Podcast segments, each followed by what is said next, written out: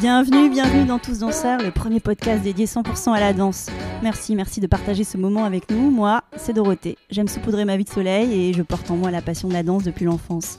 Tous danseurs, c'est une conversation avec un acteur de la danse d'aujourd'hui et de demain.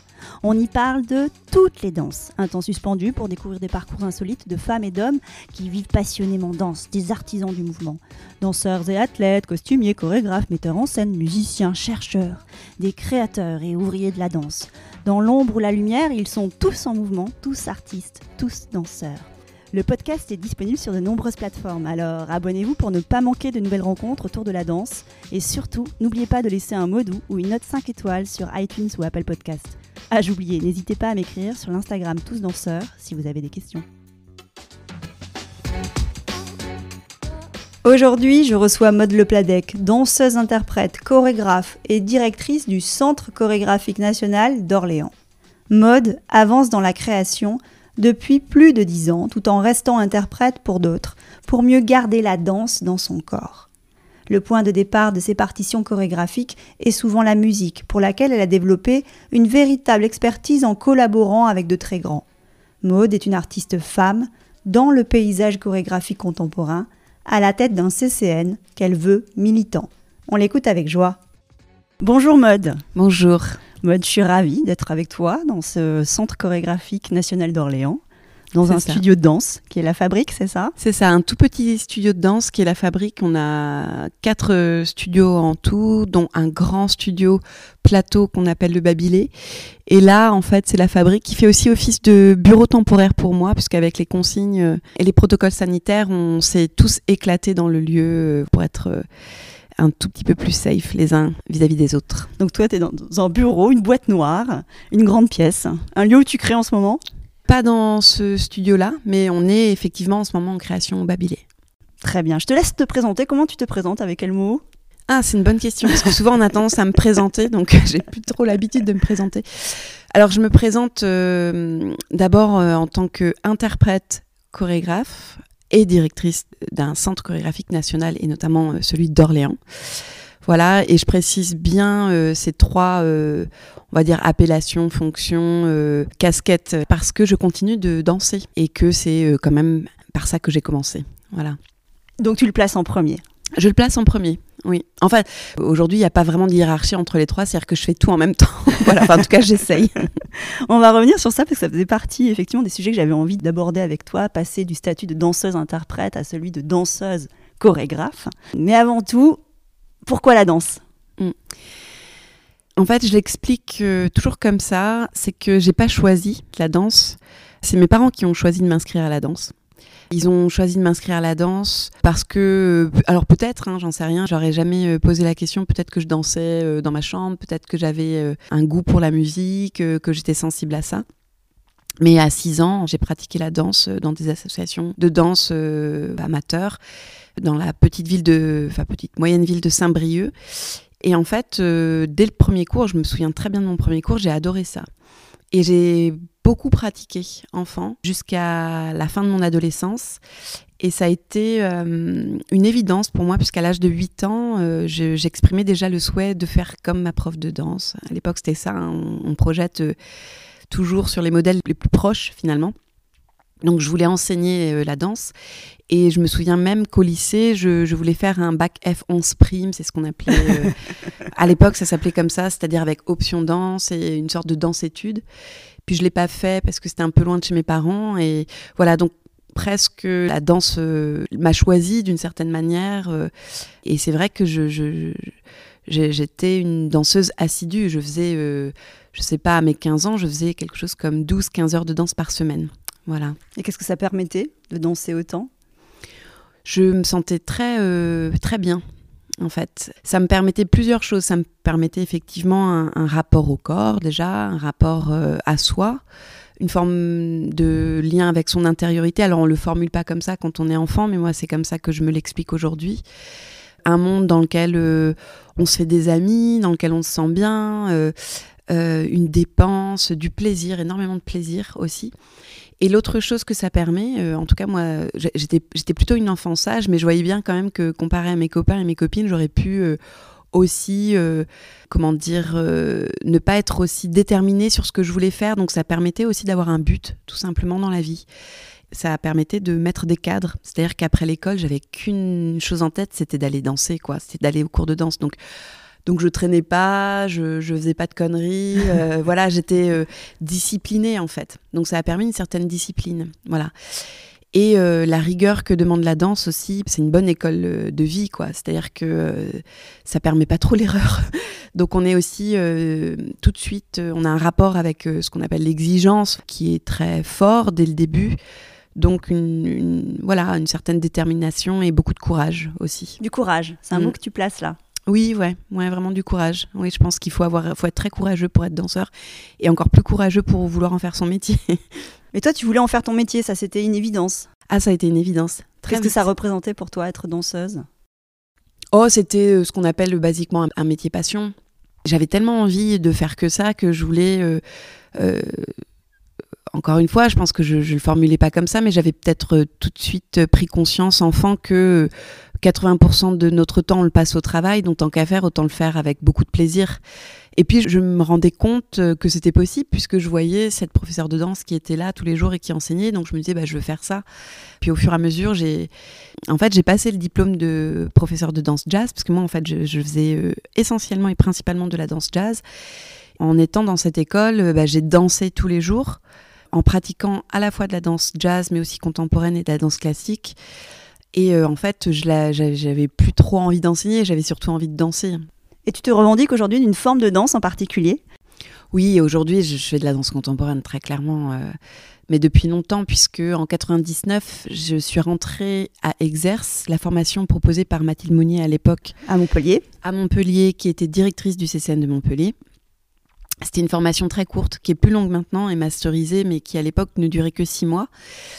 Et euh, moi, j'y suis rentrée, je crois que j'avais 19 ou 20 ans, je sais plus exactement. Non, j'avais 22 ans. Et en fait, euh, j'ai découvert vraiment la danse contemporaine à ce moment-là.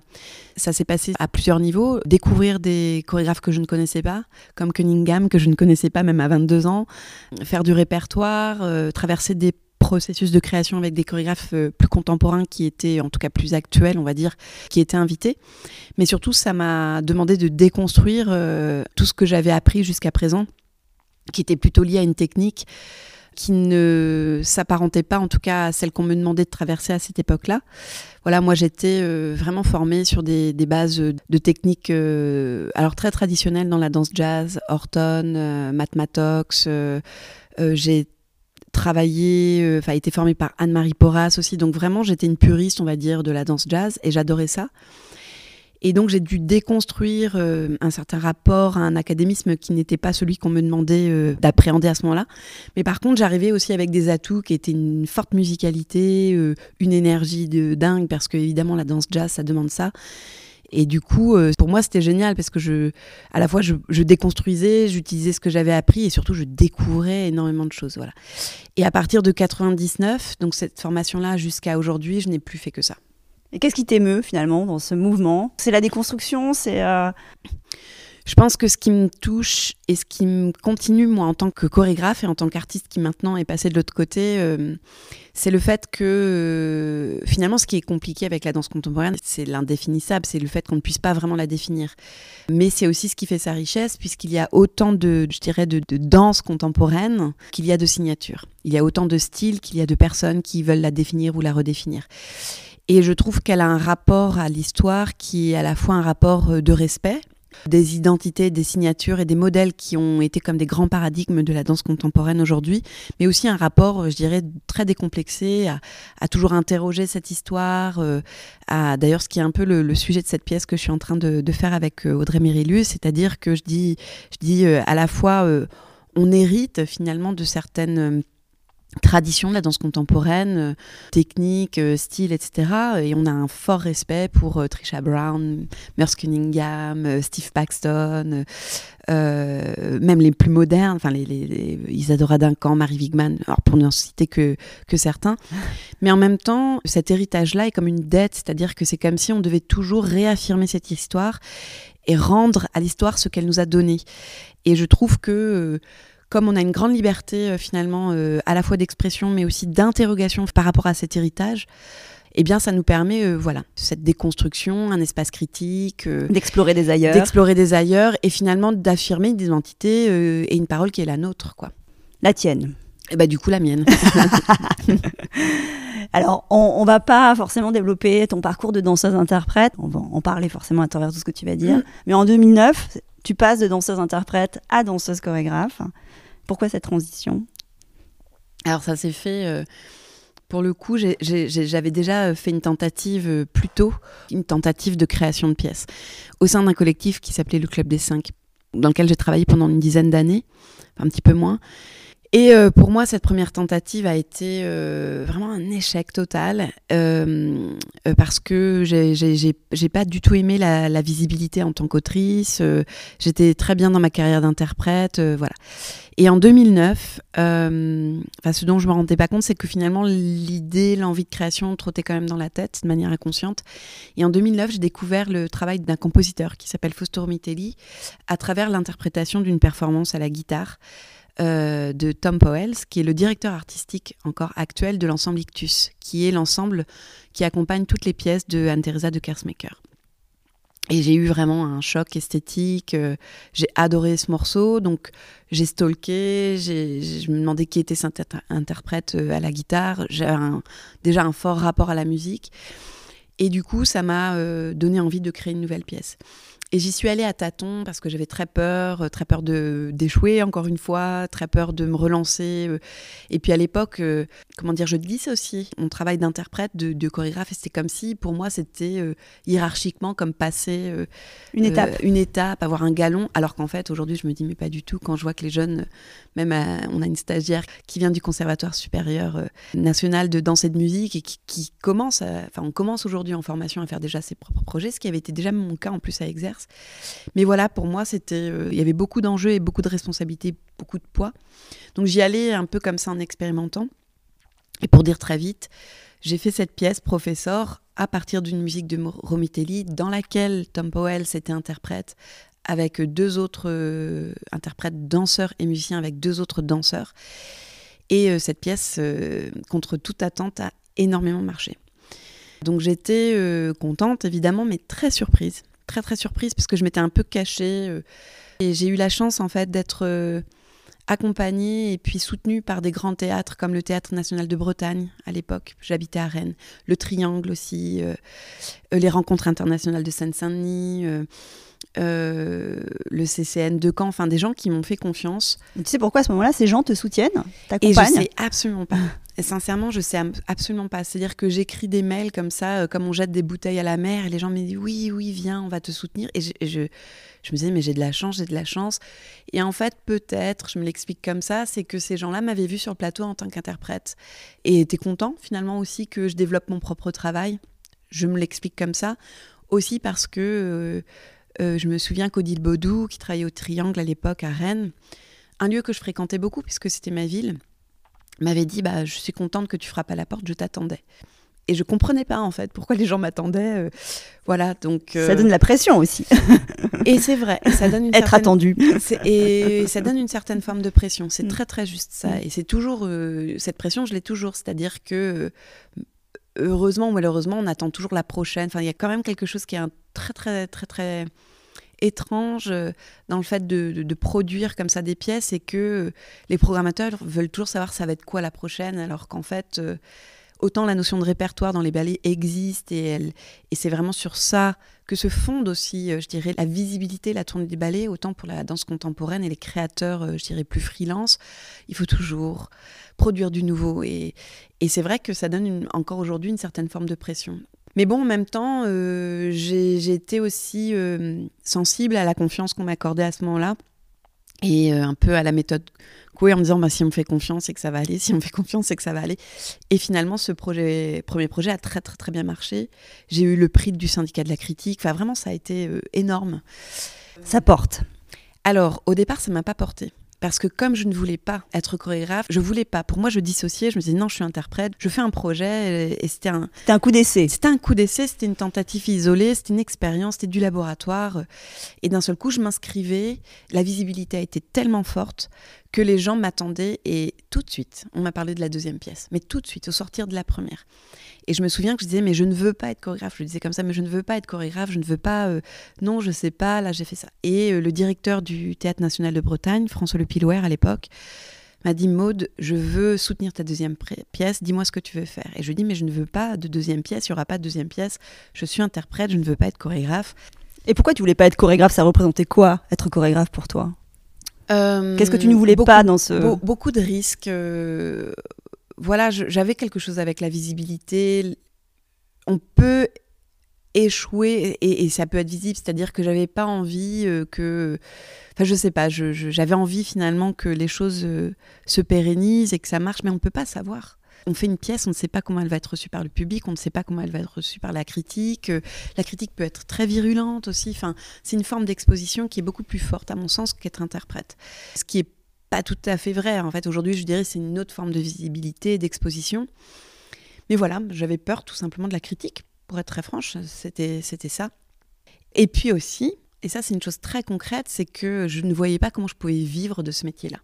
Je me disais, mais si je dois dépendre d'une pièce, et ça me demandait aussi de structurer euh, les choses. Ça engage. Euh, enfin, j'avais bien vu à travers cette première production que j'avais déjà une administratrice, j'avais la compagnie. Enfin, ça demandait aussi de diriger une compagnie, donc d'être à un poste de direction et euh, des responsabilités que j'avais pas forcément envie de prendre. C'est des questions. Moi, aujourd'hui, j'accompagne. Euh, là, il y a le collectif Bleu Printemps qui est en compagnonnage ici au CCN. Je vois bien.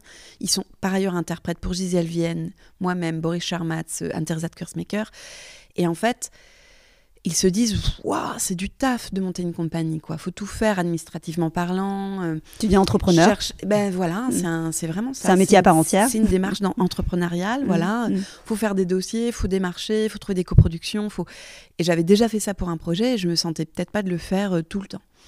Bon il s'avère qu'en fait je l'ai fait beaucoup. Enfin je l'ai fait j'ai fait ce deuxième projet et là je me suis complètement lancée. C'est à dire qu'à partir du deuxième projet j'ai pris tout en main j'ai structuré la compagnie et alors, pour le dire vite, je suis passée de l'aide à la création à Compagnie Nationale en six ans. Compagnie Nationale, c'est un label, une, une appel, enfin, voilà, qui n'existe même plus. Euh, on a été très peu de compagnies à être nommées Compagnie Nationale. Et, euh, et voilà, j'ai installé ma compagnie à Rennes, j'ai structuré la compagnie, j'ai eu des aides. Et c'est aussi euh, finalement cette forte structuration et le fait que je m'investis complètement dans cette, euh, cette forme d'entrepreneuriat, mais dans, dans, les politiques euh, culturelles, hein, qui a fait que quand j'ai candidaté à un CCN, je connaissais en fait déjà le... Tu savais ce que c'était de diriger quelque chose. Je savais ce que c'était que diriger. Mm. Je connaissais les instances légitimantes. Je connaissais les processus. Euh, j'avais un rapport aux politiques. Je savais ce que c'était que les collectivités territoriales. En fait, j'avais une grande connaissance du terrain en matière de politique euh, culturelle en France. Et ça m'a passionnée, en fait. Donc finalement, de prendre à bras le corps euh, tout ce qui était de l'ordre de la structuration euh, et de la direction, voilà. J'ai adoré ça et aujourd'hui je dirige un CCN et j'adore ça. Donc l'administration ne me fait pas peur, le RH ne me fait pas peur, le politique ne me fait pas peur. En fait, j'aime ça. Ce qui est plus compliqué et ce qui était déjà compliqué à l'époque, c'était cette gymnastique que j'avais entre être interprète à l'époque pour principalement Boris Charmatz, mais qui tourne énormément et diriger en fait euh, sa propre entreprise culturelle. Et ce que je continue de faire en étant interprète, chorégraphe et directrice d'un lieu. Et cette gymnastique-là est pas évidente parce qu'on n'a pas, euh, voilà, le temps est limité et la fatigue arrive parfois et, mais il y avait un prérequis, c'est que tu voulais rester danseuse interprète. Oui, en fait, euh, bon, moi j'ai toujours aimé faire plein de choses en même temps. je, me, rends compte que je suis hyper active et, et que le, cette chose multitasking, j'aime ça. Parce que même en tant qu'interprète, j'avais ma propre compagnie, mais quand j'avais pas ma compagnie, en fait, j'ai suivi des études auprès de Laurence Loup et après à Paris 8. En fait, j'ai toujours fait plusieurs choses en même temps. Et j'ai jamais voulu mettre juste euh, les œufs dans un même panier. Mais il y avait aussi ce truc de pas vouloir perdre la danse dans son corps c'est ça.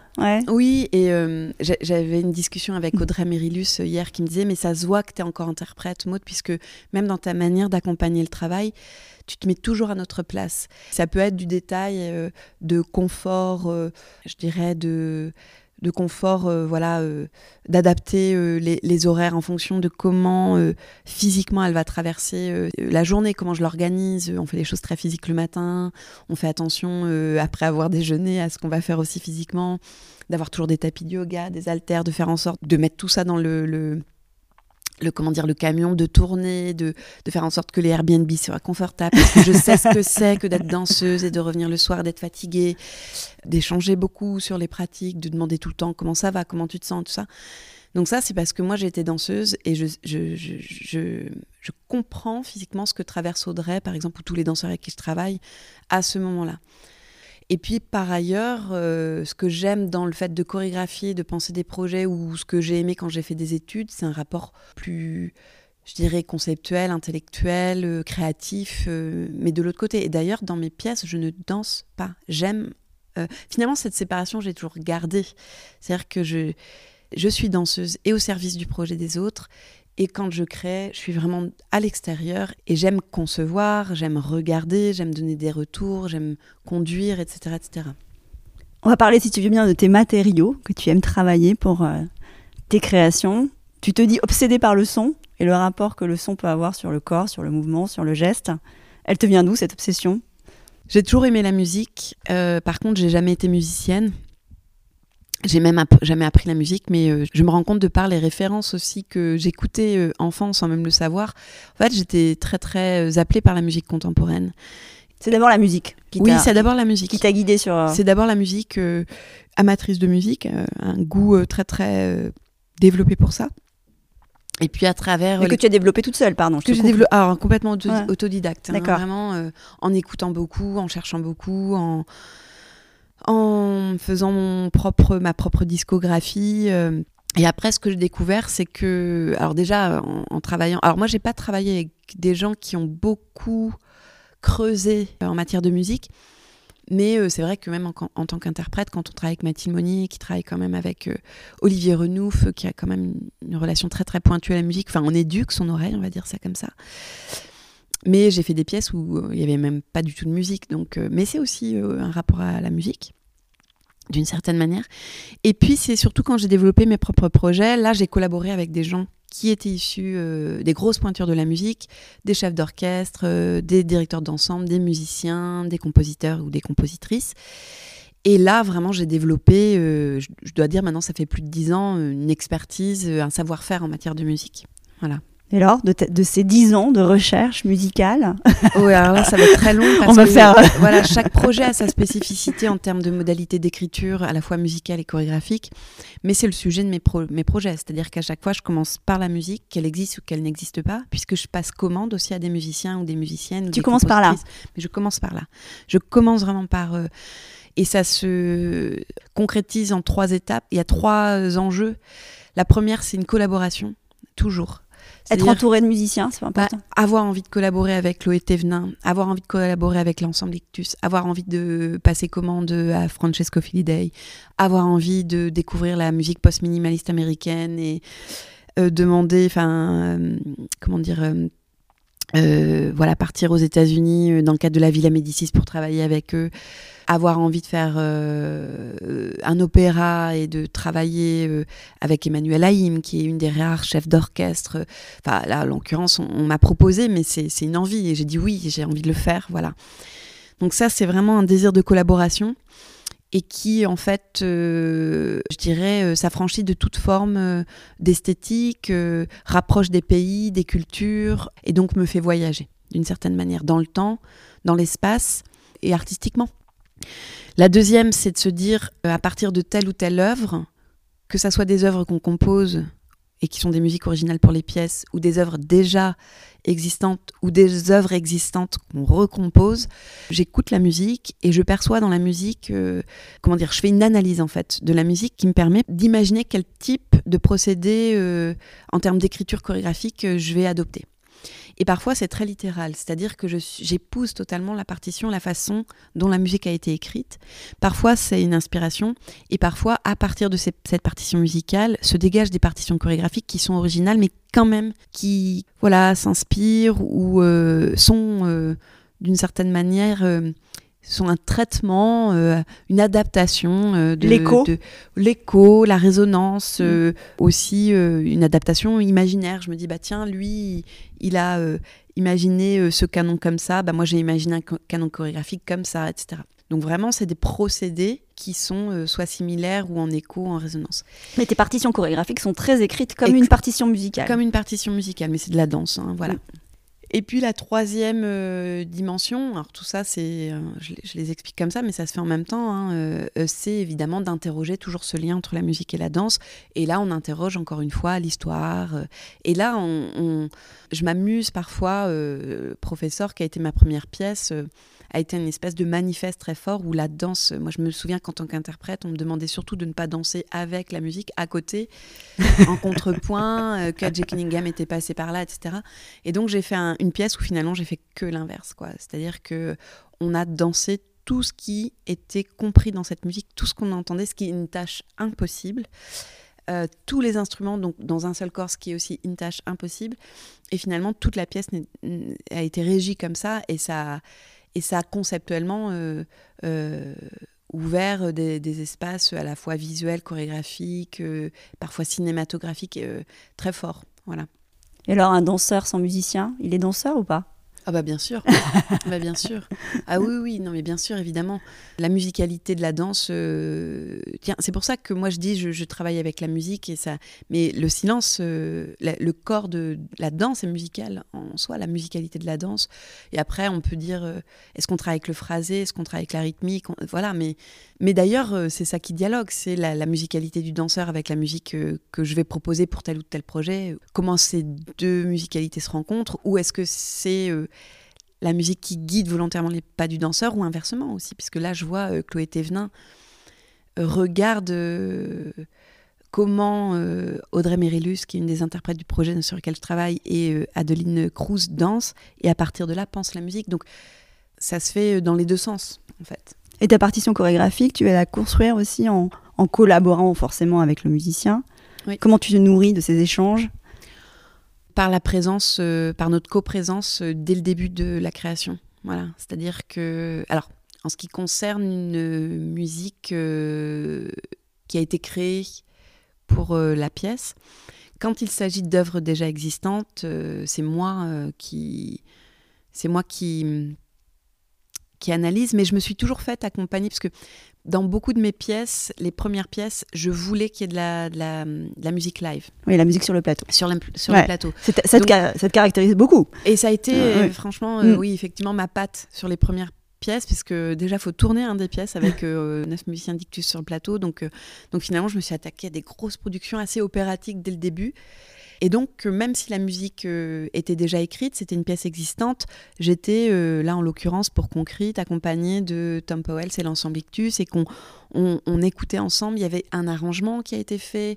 Du coup, j'ai même réécrit la pièce et rajouté de la voix chantée par les danseurs au plateau. Donc, il y a toujours cette part très expérimentale et, et créative, un peu laboratoire. Donc, j'ouvre toujours un peu les pièces pour les triturer d'une certaine manière et puis en faire une performance live, physique et, euh, et musicale. Et tu essayes des dispositifs différents. La musique, elle peut être live, elle peut être sous le plateau. Elle peut être sous le plateau à Elle chaque fois. Enfin, t'as elle essayé a- plein de choses. Et, elle interagit toujours, la musique interagit avec le son, qui interagit avec le, la, la voix, qui interagit avec le corps. Donc euh, finalement, c'est des prétextes, tout ça, euh, la, la rencontre entre la musique et la danse, c'est un prétexte à chaque fois pour créer un, un projet un peu total, comme ça, très très opératique finalement, euh, mais, euh, mais pas du tout dans les codes de l'opéra, mais plus, ou alors euh, opéra contemporain. euh. moi, il y a un opéra qui m'a énormément marqué et qui à chaque fois revient, c'est euh, Einstein on the Beach, par exemple. Voilà. Où là, c'est la, c'est, la transdisciplinarité qui m'intéresse. Donc, où là, où là euh, tout, tout parle avec tout, quoi. C'est-à-dire que il n'y a pas de hiérarchie entre la danse, la musique, le son, euh, euh, le visuel. C'est, euh, c'est vraiment le, le- une, une rencontre euh, des arts, en fait. Avec un point d'ancrage quand même qui est la musique. Puisque tu dis toi-même que le danseur doit. euh, Voilà, bah, la musique, est là, mais ça dépend en fait. euh, parfois, c'est surtout, c'est surtout le corps en fait. Ouais. Comment Parce que finalement, même si je pars de la musique, c'est comment elle va prendre corps au plateau qui m'intéresse. Et aussi, tu parles des émotions. Tu es guidé par les émotions Alors, c'est pas trop ça euh, Moi, pas vraiment. Ah bon, d'accord. mais, mais en fait, je le, je le, sais pas le point de départ. Évidemment, j'ai envie, que ça touche les gens. Mais euh, euh, plus maintenant sur ce projet, peut-être. Partir des émotions, parler des émotions, travailler à partir des émotions, ça n'a pas du tout fait partie de mon ma façon de faire, ni même ce mot ne faisait pas partie de mon lexique, euh, de mon chanson, pas du tout en fait.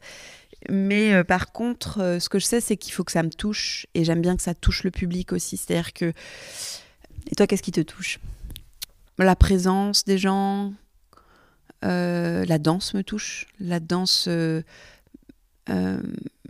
l'interprétation, en fait, comment un danseur, euh, la, danse, hein, enfin comment un danseur vraiment euh, se met en mouvement, euh, un déséquilibre peut me toucher, enfin des choses en fait qui sont très très liées à la danse, voilà.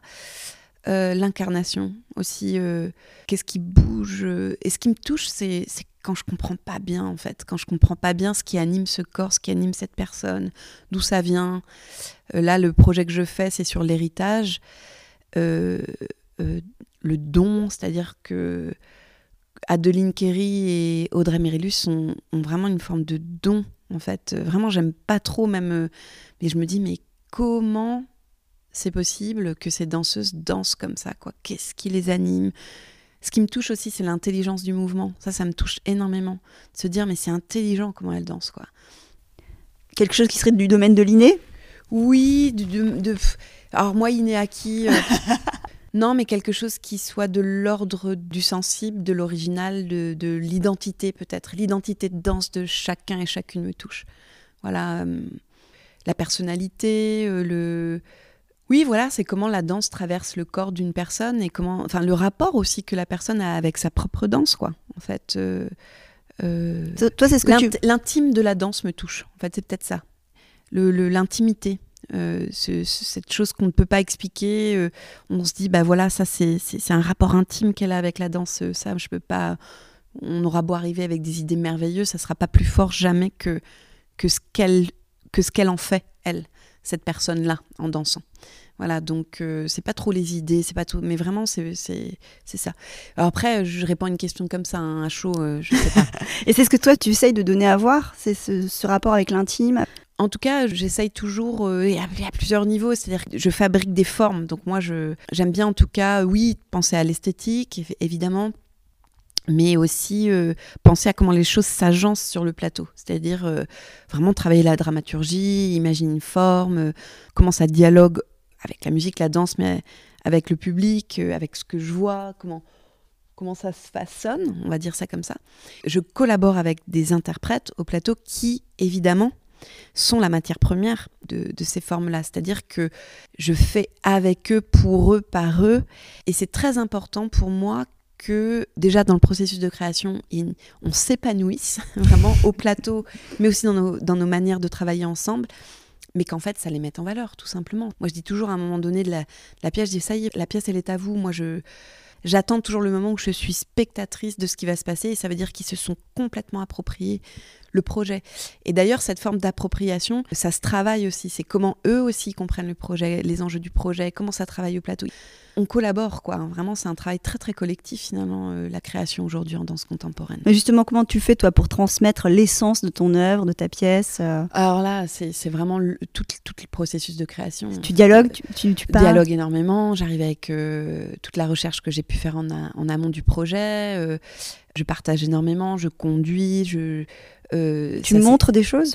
Je montre très peu. Je montre pas en fait. Moi je montre pas. C'est de l'écriture au plateau, donc je dirige au sens de la direction d'acteur. C'est-à-dire que je propose des hum, cadres d'expérimentation, des, procédés aussi euh, d'écriture, euh, des idées, etc. Et en fonction de, de ce que les interprètes euh, proposent, eh bien, on va ensemble euh, peaufiner, affiner, euh, écrire, etc., etc. Mais je lâche rien. C'est dans une marge très très petite.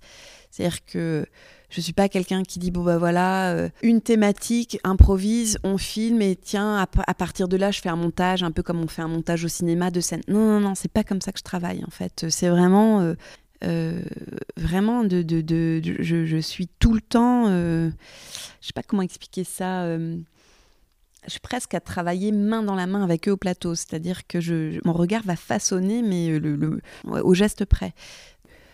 Et tu parlais de dramaturgie aussi, donc j'imagine qu'il y a cette histoire aussi de. Ben, en fait, il y a une, une micro-écriture et une macro-écriture. Donc la macro-écriture, c'est effectivement comment les choses s'agencent dans le temps, euh, du début jusqu'à la fin de la pièce. Et la micro-écriture, c'est ce que je disais, c'est-à-dire comment on va façonner le geste. Et moi, sur comment façonner le geste, je suis hyper euh, exigeante. Donc euh, je travaillais vraiment sur la précision, en fait, sur la précision du geste et de la danse. Et, et aussi une forme d'interprétation, voilà, en fait, euh, c'est-à-dire qu'ils soient au plus, au, plus haut potentiel de leur, de leur performativité, de leur interprétation, etc. etc. Donc moi, je, suis euh, les yeux à l'extérieur, quoi. Voilà. Et aussi euh, le sens, c'est-à-dire que si ça, si ça me touche, je me dis que ça va toucher mon voisin, ma voisine dans les Voilà. Donc c'est très compliqué à expliquer quand on ne montre pas. je suis pas quelqu'un qui effectivement va dégager du vocabulaire et va le. Non, ils vont travailler sur leur propre vocabulaire. Ils vont faire. Ils vont faire, mais par contre, euh, je vais tout le temps, tout le temps, euh, jusqu'au, jusqu'à la dernière, euh, même encore en, tournée, tout le temps travailler le geste, tout le temps, tout le temps, tout le temps affiner le geste. Voilà. Après 10 pièces, un peu plus de 10, les préoccupations que tu peux avoir sur le plateau ce sont les mêmes aujourd'hui que celles que tu avais au début ou, tout ça évolue? c'est les mêmes, mais évidemment ça évolue, sinon ça, pas, ça serait un peu inquiétant. Ah bon? Voilà. Non, ça évolue. Après, euh, euh, c'est compliqué de, de, à la fois de faire et analyser, quoi. Mais euh, non, ça évolue, ça évolue, je dirais dans une approche euh, stylistique qui est plus ouverte, c'est-à-dire que je m'aperçois que au fil du temps, euh, euh, je, comment dire, je m'intéresse à des esthétiques de danse qui sont très loin, qui ont été loin de moi, comme des esthétiques plus urbaines, etc. là, en l'occurrence, le crump. Mais finalement, ça a toujours été présent, puisque même dans motocross, qui est un solo que j'ai fait. Je, me suis euh, intéressée euh, à, la danse clubbing, à la house, au walking, au locking. Donc euh, je pense que j'ai un goût pour ça. Et ça, ça arrive effectivement de plus en plus dans mes pièces. Et sans m'approprier cette danse qui n'est pas la mienne, parce que c'est pas, euh, je fais très attention à ça. Je vais euh, du coup collaborer avec, euh, là en l'occurrence, je collabore avec Adeline Kerry, qui est une jeune crumpeuse de, de 7 ans et demi. Mais du coup, je coécris ce solo avec West, qui est un crumper et son mentor. Donc je fais aussi, je cherche des collaborations qui, encore une fois, me permettent d'ouvrir le spectre de la diversité en danse et, et du mouvement. Du mouvement et euh, d'accéder à toute la richesse que la danse propose quoi. Voilà. Et encore une fois au-delà des frontières je déteste en fait les catégories. Je déteste euh, mais c'est pour ça que je te posais en préambule est-ce que tu mm. te revendiques d'une forme de danse en particulier? Et euh, bah, moi quand même j'ai une filiation donc j'ai un héritage. Oui voilà je viens de la danse contemporaine je fais de la danse contemporaine et j'appartiens effectivement à cette mais la chance que j'ai, c'est la raison pour laquelle je disais, c'est qu'en danse contemporaine, ben, il y a autant de styles qu'il y a de, signatures. Donc. Et moi, peut-être que la catégorie dans laquelle je, je mets, si c'était euh, effectivement euh, de celles qui. Enfin, en tout cas, j'essaie en tant qu'artiste de m'affranchir euh, de toute forme de normes, en fait, esthétiques, de ce qu'il faudrait faire ou de ce qu'il ne faudrait pas faire. Ça, ça m'énerve particulièrement, en fait. Et ce qui a été compliqué hein, pour mes projets, puisque euh, d'un projet à l'autre, c'est jamais la même chose. Donc pour les programmateurs, les critiques, euh, c'est compliqué parce que je n'ai pas une recette que je fais comme ça. Euh, je, pour moi, à chaque fois, c'est un laboratoire. À chaque fois, c'est nouveau. Mais c'est de la recherche. C'est de la recherche. C'est important pour toi de passer par cette étape. Mais en fait, c'est même pas important. C'est comme ça. C'est là pour le coup, j'ai. Tu fonctionnes comme ça. Je fonctionne comme ça. Je vraiment, je fonctionne comme ça. Donc donc euh, c'est ce qui me plaît, parce que sinon je ne ferais pas des projets. Voilà, c'est vraiment la recherche.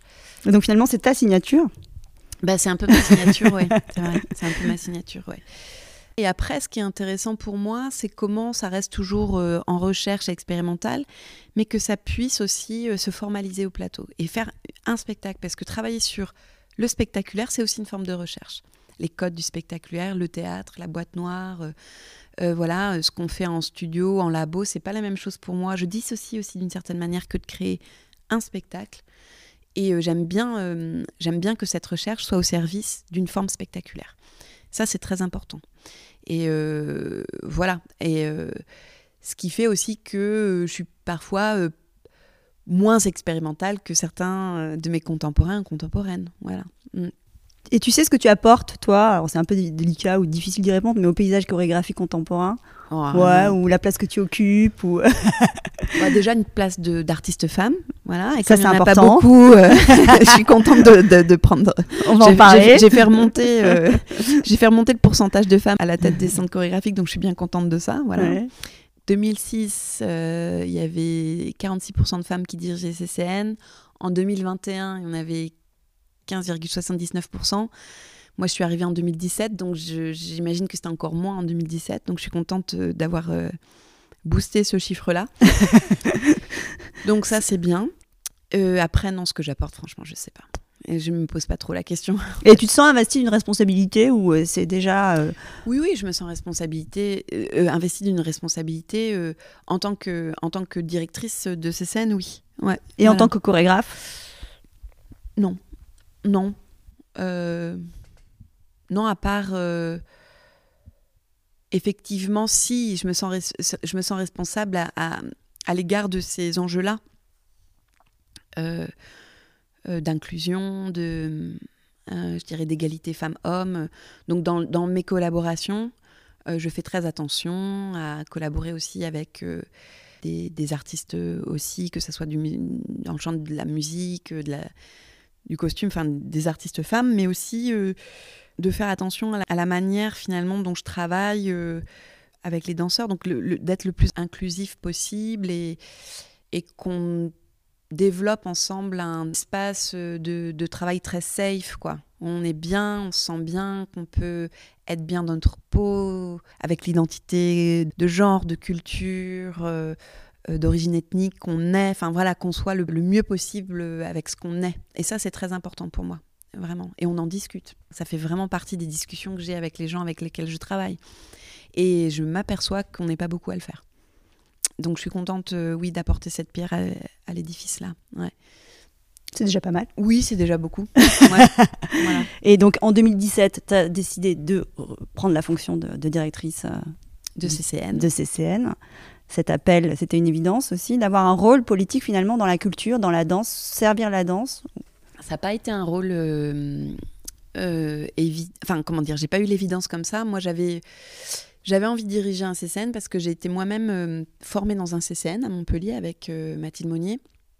J'ai eu le soutien de beaucoup de CCN dans le cadre des accueils studios quand j'avais ma compagnie, donc je connaissais très bien ces structures et je les trouvais extraordinaires mais extraordinaire en tant qu'outil de service public. C'est-à-dire que moi, ça m'a aidé en tant qu'artiste avec une compagnie indépendante et jeune artiste émergente aussi.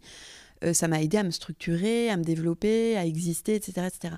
Donc quand euh, j'ai décidé de candidater pour un CCN, c'était surtout ça. Je voulais euh, diriger un lieu qui me semblait être un lieu qui pouvait être partagé par plein d'autres artistes.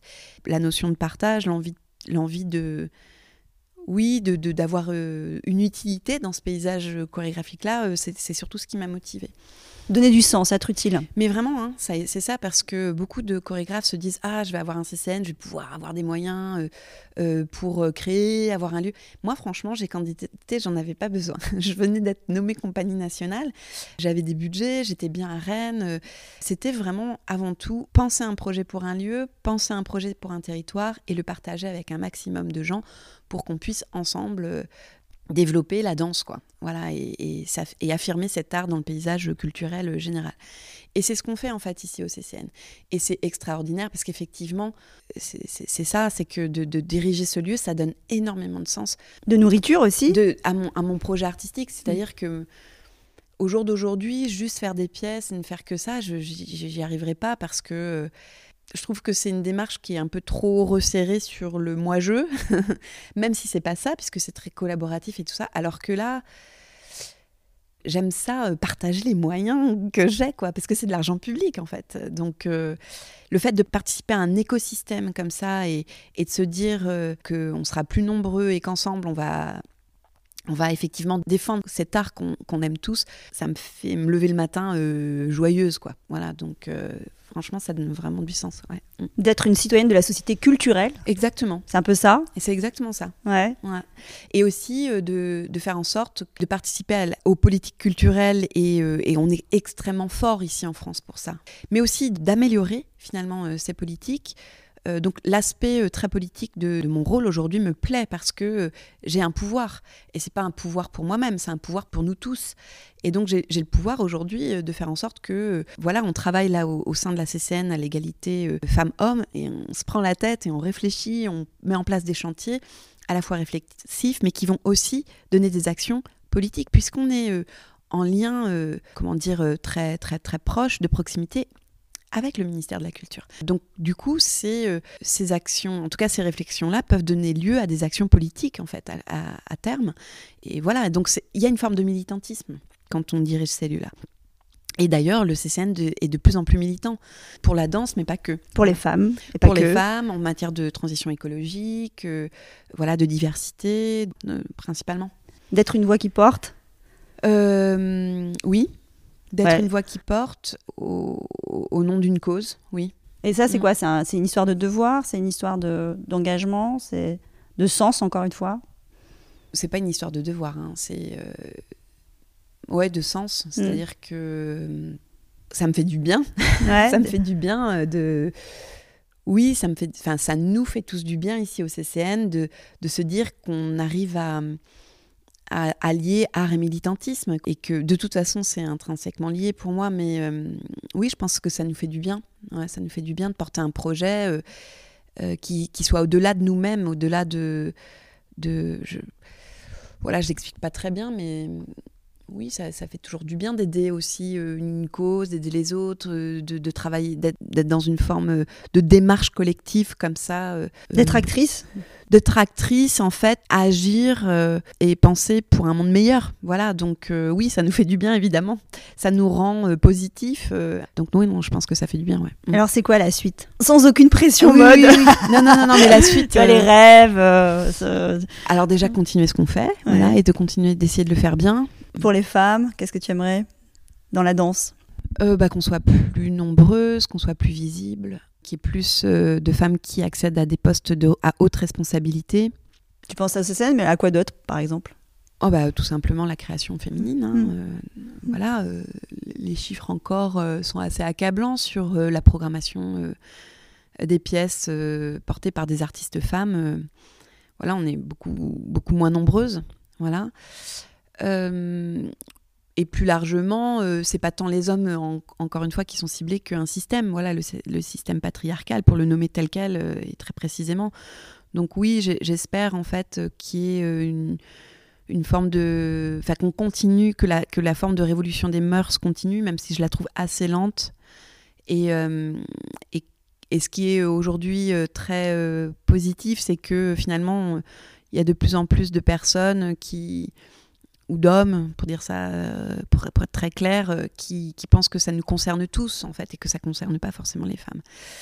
J'aimerais bien aussi qu'il y ait de plus d'inclusion, c'est-à-dire qu'on dépasse aussi cette vision binaire de la catégorie homme-femme et que qu'on inclut aussi euh, les personnes transgenres et que finalement on, on est comme ça. Enfin, j'aimerais bien, euh, voilà, je, rêve d'un monde où euh, finalement on peut être soi et qui est plus, enfin, qu'on s'affranchisse tous et toutes d'une forme de catégorie, voilà, parce que c'est très compliqué aussi pour moi de dire, euh, voilà, les femmes, les femmes, alors qu'on sait très bien aujourd'hui que en ne précisant pas ce qu'on entend par femme, eh bien, on exclut aussi des femmes, toutes les personnes qui se revendiquent être femmes, voilà, ou qui ne se revendiquent pas être ni homme ni femme en fait. Donc il y a tout un spectre, euh, je dirais, entre ces deux euh, polarités euh, aussi qui, qui me semble aujourd'hui, ça, me semble important d'en parler, voilà.